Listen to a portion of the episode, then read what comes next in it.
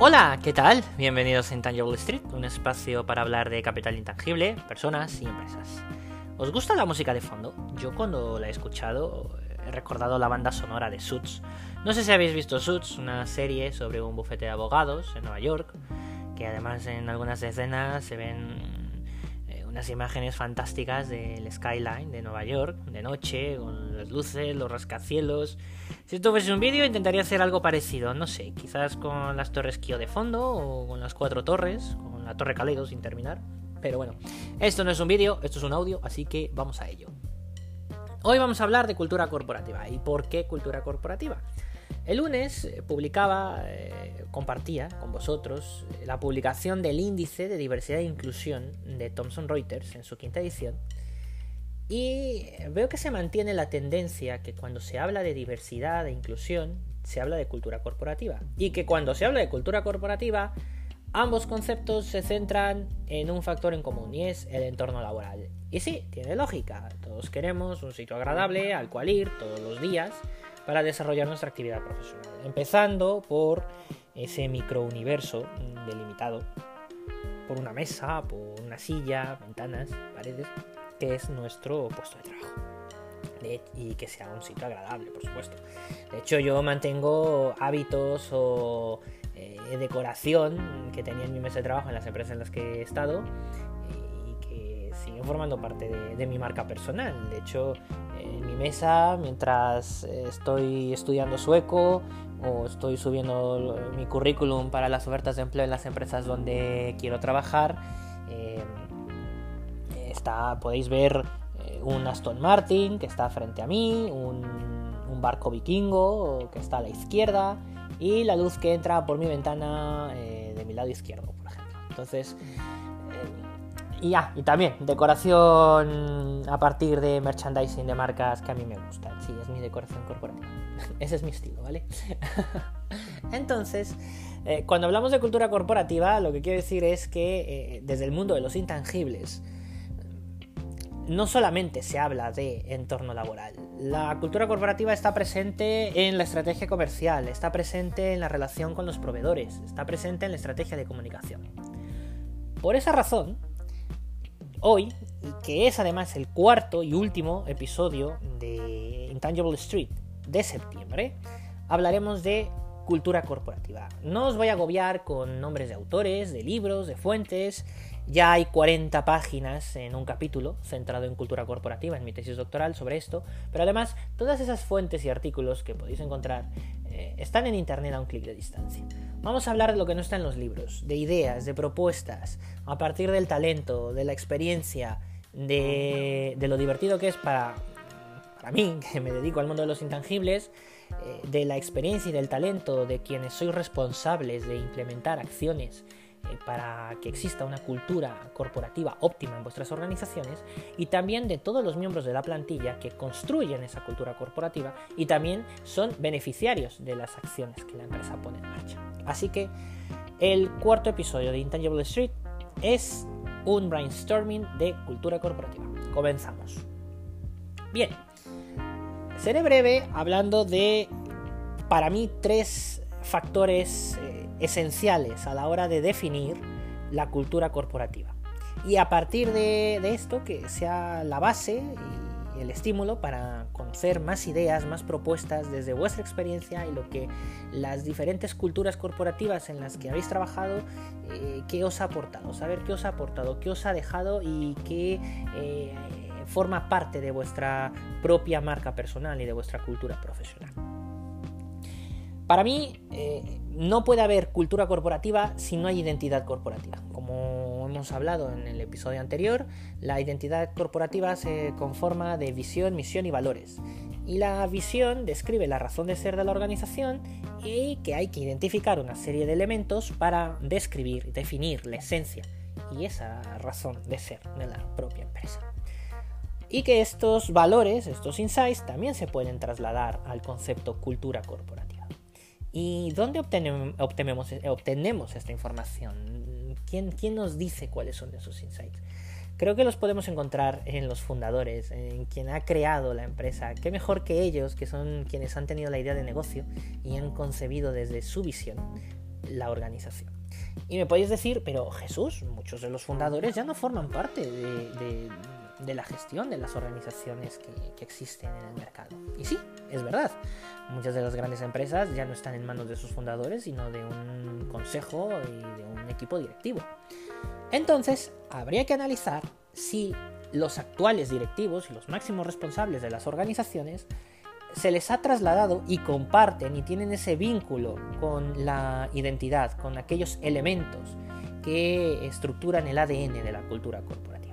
Y voy a mencionar dos ejemplos, tanto de un fundador que sí existe, que, este, que, aún está entre nosotros, y otro que ya no está. Además, el primer ejemplo lo encontramos en España. Y sí, eh, utilizaré otra vez el ejemplo de Inditex.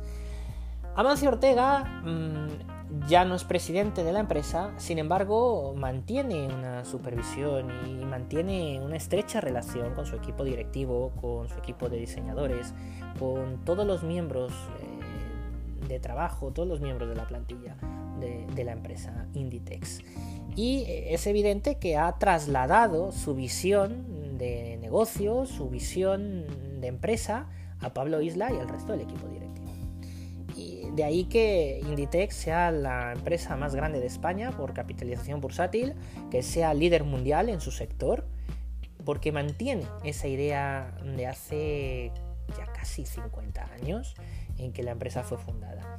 Y esto lo podemos encontrar en muchas otras empresas donde, claro, mientras estén los fundadores, eh, está garantizada la visión, la cultura como ellos la concibieron. No me voy a centrar en aquellos ejemplos donde no ha ocurrido algo positivo como, de como lo que estoy hablando. Muy breve diré que empresas como Motorola o como Nokia que desarrollaban tecnología, que innovaban y que mejoraban el mercado, llegó un punto en el que su equipo directivo eh, perdía ese ADN de la cultura corporativa de estas empresas y que para ellos la empresa era una máquina de hacer dinero de producir eh, productos en masa y llegar a todo tipo de clientes. Y por supuesto, ahora Motorola y Nokia, mm, si existen, no existen como las empresas que conocimos hace 15, 20 años y que marcaban tendencia en el mercado tecnológico. Otro ejemplo positivo y en el que ya no está el fundador de la empresa es Apple sí existen algunos detractores que argumentan que Tim Cook eh, ha perdido parte de la esencia que distinguía la cultura corporativa de Apple, sobre todo en innovación y tecnología. Y bueno, esto es cuestionable. Si nos centramos en el iPhone, y lo digo porque es el dispositivo que tengo ahora mismo frente a mí, podemos ver que no tiene la mejor batería del mercado, tampoco es la mejor pantalla, y mucho menos la mejor cámara. Sin embargo, ¿qué ofrece el iPhone y todo el ecosistema Apple que no encontramos en otros ecosistemas? Y es la experiencia de usuario. Y sí, sé que me estáis escuchando, uh, fans y usuarios de Android, y ya os digo yo que soy un friki total, absoluto de todo el entorno Microsoft, pero es cierto que esta filosofía de Steve Jobs se mantiene en Apple y es que existen, que existan dispositivos, crear dispositivos que puedan ser utilizados por todo tipo de usuario. Y os doy un dato importante de mercado. En el mundo existimos 600 millones de personas con discapacidad. No conozco a ninguna que no utilice un dispositivo Apple, independientemente de la discapacidad que tenga. Yo, que no puedo ver, puedo gestionar aplicaciones multimedia, aplicaciones de entretenimiento, aplicaciones de productividad, con total autonomía gracias al iPhone. Y de hecho, la, aplicación que utilizo para editar este audio, que si bien no todas sus herramientas de gestión y de edición son accesibles, lo elemental lo es. Y yo puedo hablar, eh, seleccionar eh, música de fondo, cortar el audio y poder eh, publicarlo en diferentes plataformas de podcast. Y esto se consigue en un dispositivo Apple. Y la otra, la otra el otro pilar que considero que sigue formando parte de Apple es la exclusividad. Es cierto, y como he dicho ya, es cuestionable que Apple ha perdido ese ADN de innovación y de adelantarse al resto de competidores en el mercado, pero desde una estrategia de marca y de comunicación mantiene esa esencia de exclusividad, de que cuando tienes un producto Apple en la mano, eh, percibes, sientes que tienes algo exclusivo y algo diferenciador eh, con el resto de, competidores. Y esto lo podemos observar cada vez que entramos a una tienda de Apple. Finalmente, el, otro pilar de la cultura corporativa actual es eh, centrarse en el cliente, una orientación estratégica en el cliente. Para Steve Jobs los dispositivos eran la puerta de entrada a todo un ecosistema eh, estructurado en diferentes servicios que la empresa es capaz de ofrecer para optimizar y mejorar la experiencia de usuario. Así que independientemente de que si existe o no eh, el gen, digamos, de innovación y de tecnología en Apple, sí hay otros tres valores fundamentales que Tim Cook eh, y el equipo directivo, así como el resto de, miembros de la organización, eh, mantienen y consolidan la cultura corporativa de Apple. El siguiente punto para mí muy importante a la hora de definir la cultura corporativa es identificar aquellos aspectos que ayudarán a pulir la cultura corporativa, a mejorar y que ésta pueda responder a lo que exige la realidad actual. Mm, voy a hablar de un aspecto que no es muy agradable, pero existe todavía en algunas empresas, y es la cultura del presencialismo. Se cree todavía en algunas organizaciones que entre más horas frente al ordenador o en la oficina, más productividad, más trabajo y más resultados. Y esto evidentemente con el teletrabajo debe cambiar. Recuerdo escuchar comentarios hace 10, 15 años de jefes de área, de, directivos que decían que el teletrabajo, trabajar desde casa, le permitía al empleado, además palabra que no me gusta utilizar, eh, hacer la colada, mm, preparar la comida y no estar frente al ordenador en el momento que debe estar y haciendo su trabajo. Y por supuesto, esta visión, esta idea tiene que cambiar para poder dar ese salto cualitativo sobre todo a partir de este punto de inflexión que la realidad eh, actual eh, nos está guiando. Eh, se debe confiar a la distancia en el compromiso, en la responsabilidad, en el talento de cada uno de los miembros del equipo, en cada uno de los miembros de la organización y que esto, y va ligado al tercer punto que quiero compartir, al sentimiento de pertenencia y de vinculación con la organización. Tercer punto, conocer medir, percibir o tener una idea de el grado de vinculación de los stakeholders con la organización y la organización con los stakeholders. Y esto además eh, se puede medir a través de diferentes acciones de cultura corporativa en las diferentes áreas de la compañía. Ejemplo, conocer el grado de vinculación, la empatía, eh, si comparten los valores o no de la organización, los proveedores. Esto se puede saber desde el área comercial, ya que los proveedores son esenciales para eh, proporcionar los materiales, los productos, los servicios para que la empresa pueda llevar a cabo su actividad comercial. Otro ejemplo, en la parte laboral, que ya sean los miembros de la organización y los candidatos potenciales a quienes eh, se pueda eh, evaluar, valorar su vinculación y su sentido de pertenencia con la organización.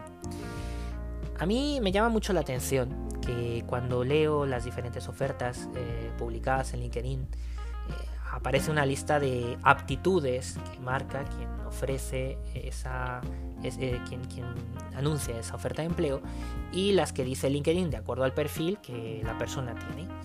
En mi caso, en una oferta que me interesaba, ponía que yo tenía tres aptitudes de 10. Inglés, Excel y Office. Y yo me pregunto, ¿y que esto acaso no se tendría que dar por hecho? ¿No es ya como leer o escribir, acaso? Y creo que hay otras aptitudes u otros, otras características que se deben tener en cuenta en los procesos de selección, que es conocer el grado de vinculación que tiene o que tendrá ese candidato con la organización. Y me podéis decir, Jesús, es que esto se ve en, en las entrevistas de trabajo. Pero os puedo decir que las empresas en las que no he estado, en las entrevistas no se profundiza en si yo, la persona en general, conoce la empresa, eh, conoce el mercado, la industria, si tiene alguna vinculación directa o indirecta con la organización, ya sea por comprar los productos, contratar sus servicios, que tenga relación con la actividad profesional, etc. Y puedo decir que las empresas en las que sí he estado, se ha valorado mi eh, identidad o que yo me identifique con la marca, eh, que me identifique con la historia, que mi formación o mi actividad profesional tenga relación con la industria o con el modelo de negocio de la propia organización y que han sido factores que han contribuido a mi perfil profesional a la hora de estar en estas empresas. Así que creo que es muy importante, sobre todo que ahora y con la realidad actual ayuda mucho al sentimiento de pertenencia el acudir a un sitio todos los días, ver a los compañeros de trabajo, eh, ver una oficina, ver un despacho, un puesto de trabajo, un edificio. Y eso ahora con el teletrabajo no lo tenemos. Entonces, habrá que recurrir a otros instrumentos que ayuden a consolidar esa vinculación, ese sentimiento de pertenencia. Y que esto haga más fuerte a la cultura corporativa, que a su vez se hará más fuerte a la empresa sobre todo cuando sea necesario y se tenga que enfrentar una situación de crisis. Así que, por un lado, valores, concepción y trasladar estas, eh, estos valores, estos ítems de la empresa a los máximos responsables y a los miembros de la plantilla. Identificar y pulir aquellos aspectos que ya no corresponden al contexto actual de la organización. Y conocer y profundizar en el grado de vinculación que tendrán todos los stakeholders de la compañía como proveedores, miembros de la plantilla y candidatos potenciales. Creo que son tres puntos mm, importantes a la hora de eh, establecer y definir una cultura corporativa y a partir de ahí implementar diferentes acciones para poder consolidar la cultura corporativa. Y ahora me gustaría saber vuestra opinión. Me gustaría saber vuestra visión sobre hacia dónde se dirige la cultura corporativa, cuál será su evolución, qué os ha aportado la cultura corporativa de vuestra organización o de las organizaciones en las que habéis estado y cómo las habéis integrado a vuestro perfil profesional. Muchas gracias por vuestros comentarios, vuestras recomendaciones en LinkedIn. Disfruto mucho haciendo estos audios. Lleva una inversión de tiempo, eh, de contenido que yo disfruto disfruto mucho compartir conocimiento. Así que nos escuchamos en octubre, el 5 de octubre, Intangible Street vuelve. Disfrutad de lo que queda de semana, disfrutad de lo que queda de mes. Nos escuchamos en el próximo audio. Hasta luego.